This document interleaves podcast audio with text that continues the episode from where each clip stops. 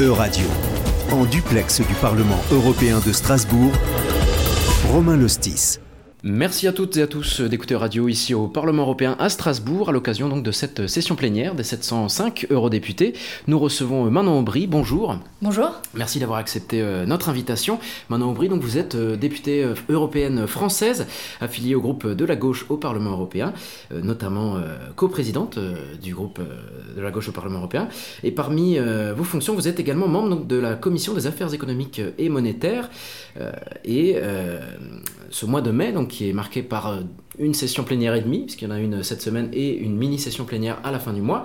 Et c'est le 31 mai prochain que le Parlement euh, européen votera donc un projet de directive européenne sur la responsabilité des entreprises multinationales.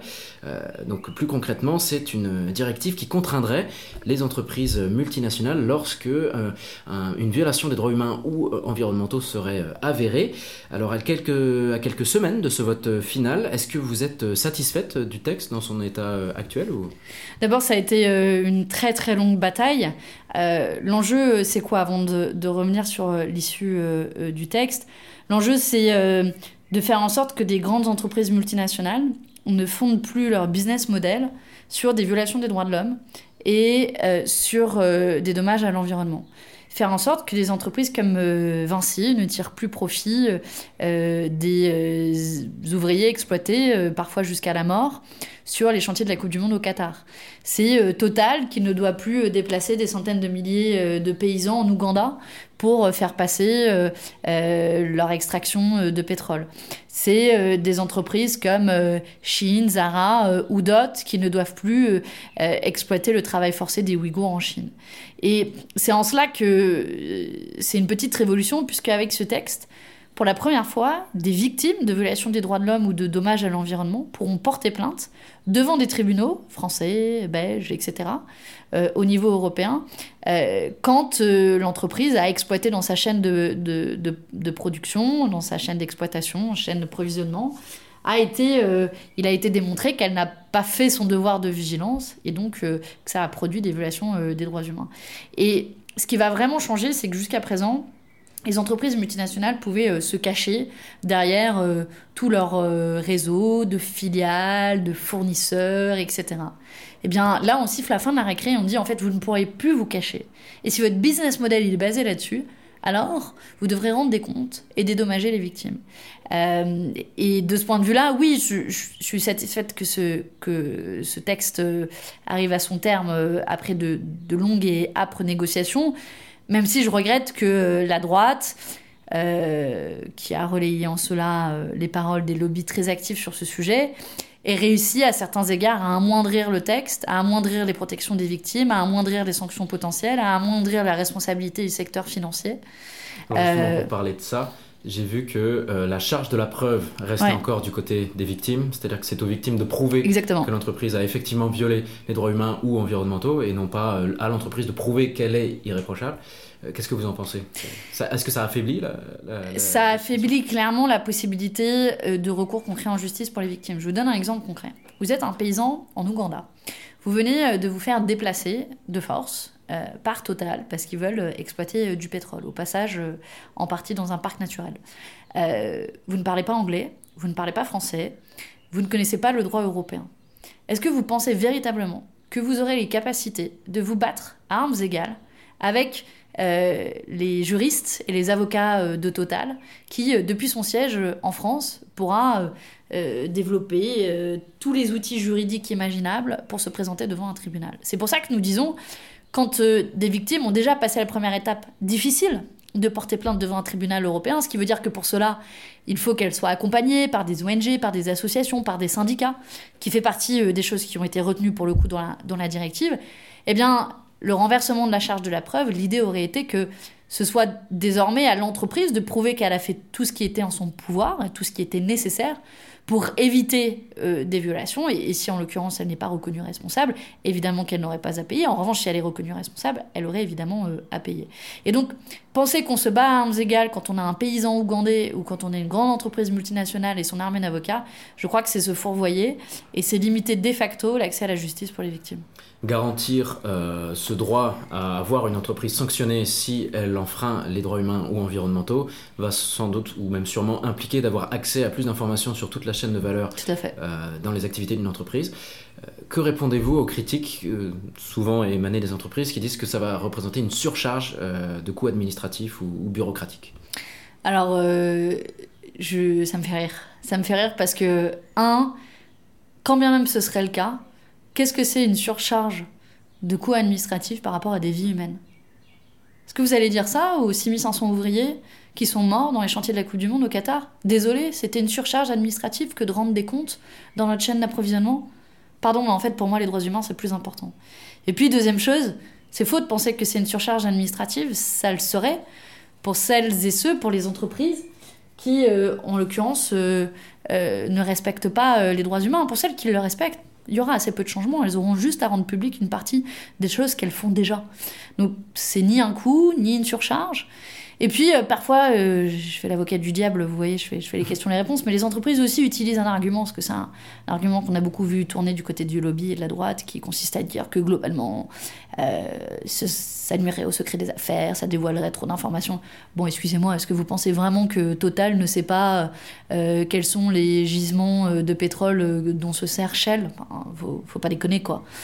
donc tout ça, on voit que c'est des arguments fallacieux d'entreprises qui ont construit leur business model sur l'exploitation euh, des travailleurs et de la planète et bah, on leur dit ça suffit, c'est fini. Finalement, ça aurait également un impact positif pour les consommateurs? Bien sûr. En fait, quand vous êtes un consommateur, euh, bon, je vous prends euh, une marque un peu à la mode en ce moment, Shein. vous êtes un consommateur, vous n'avez pas beaucoup de thunes. Qui est très populaire d'ailleurs chez les Exactement. C'est pour ça que je ne leur jette pas la pierre. Je, vous, êtes, vous avez 15 ans, 18 ans, vous voulez vous fringuer avec des fringues qui sont cool et pas chères, et vous avez peu de moyens vous allez chez Shein. Eh bien, nous, ce qu'on dit, c'est que Shein pourra plus, euh, dans sa chaîne d'approvisionnement, euh, euh, produire des t-shirts ou toute autre chose, tout autre vêtement, avec la sueur de personnes qui sont sous-payées, qui n'ont pas de droits sociaux. Ça, c'est fini. Et donc, finalement, c'est une protection du consommateur. c'est une des raisons pour lesquelles l'Union européenne est censée exister. et c'est la démonstration que, en fait, on vit pas dans un monde de cow-boys il existe des règles et que il faut que ces règles aient une dimension aussi internationale pour que les entreprises euh, n'aillent pas euh, chercher à l'étranger euh, des choses qu'elles ne peuvent pas faire ici. Et donc cette dimension extraterritoriale, elle est importante parce qu'elle a aussi une capacité, une possibilité, un potentiel pour transformer les chaînes de production au niveau mondial. Et ça, je pense que ça aura un impact positif ici en Europe, mais partout dans le monde. Mais peut-être que ça reflète également le besoin d'alternatives euh, sociales. Exactement. parce que si Shein euh, a un aussi gros succès, c'est justement parce qu'il produit des, des vêtements à, à, des prix défiant toute concurrence si demain ils ne pourront plus se permettre d'exploiter leurs ouvriers mhm. comme ils le font, on peut imaginer que les prix vont augmenter et que du coup la jeunesse n'aura plus euh, trop de, marques à bas coût. Euh, il y a plusieurs éléments de réponse là-dessus. La première chose, c'est que c'est pas complètement vrai, puisqu'il y a aussi des entreprises euh, qui font des marges colossales. je pense à Zara par exemple. Euh, son fondateur fait partie des milliardaires les plus riches euh, du monde. Donc je pense qu'ils peuvent aussi un peu renier sur leur euh, marge plutôt que sur les droits des travailleurs. Et puis la deuxième chose, oui, c'est vrai que ça pose la question de notre modèle économique. du rôle du recyclage, par exemple, du rôle de la consommation et du truc éphémère de tu prends, t'achètes, tu jettes six mois après et que c'est une question qui est saine à se poser. Je pense que euh, si euh, Vinted ou d'autres trucs comme ça fonctionnent bien aussi chez les jeunes, parce que les jeunes, ils veulent pas toujours des trucs euh, qui, viennent tout juste du magasin et qui est tout neuf, et que la notion d'économie circulaire et de seconde main marche bien aussi dans les vêtements, et je pense que c'est une des voies à poursuivre. Vous parlez du, secret des affaires, qui est un argument souvent avancé par les entreprises. Il me semble à moi que cet argument devient de plus en plus difficile à tenir par les acteurs de l'économie. Par exemple, on a vu sur un autre dossier, celui du passeport numérique européen qui est en, réflexion, qui lui aussi impliquerait que les entreprises euh, bah, fassent preuve de beaucoup plus de transparence sur toute la chaîne de production de, chacun de leurs produits. Ça serait déjà une, première étape qui viendrait aussi euh, seconder ce, devoir de vigilance, euh, dans tous les cas, c'est vrai que le secret des affaires, moi, s'il y a un sujet que, que j'ai tout le temps vu. Euh, moi, j'ai beaucoup travaillé sur les questions de lutte contre l'évasion fiscale, sur la transparence des entreprises multinationales, sur les impôts qu'elles payent, etc. Et on nous a toujours dit la même chose.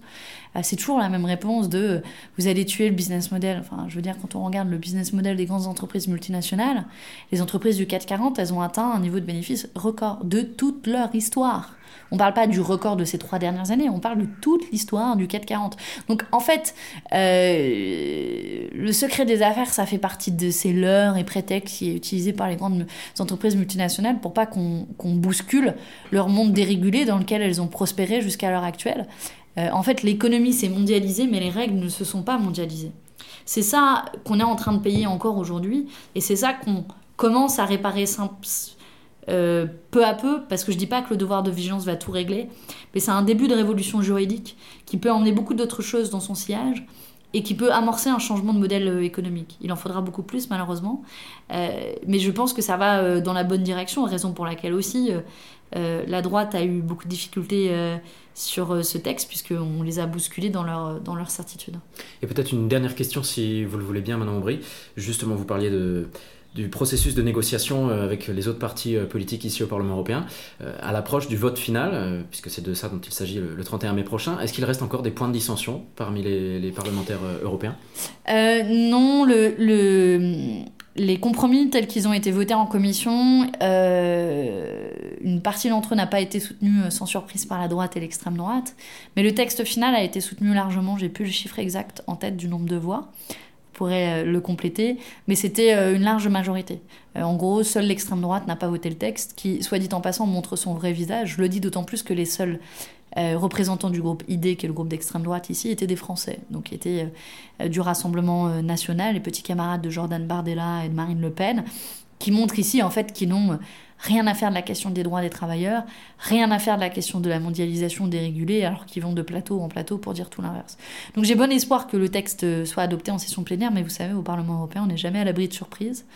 Et je sais qu'un certain nombre de lobbies ne sont pas très satisfaits à leur corps défendant, mais je pense qu'on peut le mettre, euh, euh, c'est quoi le contraire de corps défendant, mais euh, à, notre, à notre crédit, en tout cas, et qui trouve que le texte est trop ambitieux, certainement la démonstration qu'on a gagné un, un certain nombre de choses, même si, je vous l'ai dit, euh, sur la dernière ligne droite, euh, le texte a été un peu affaibli.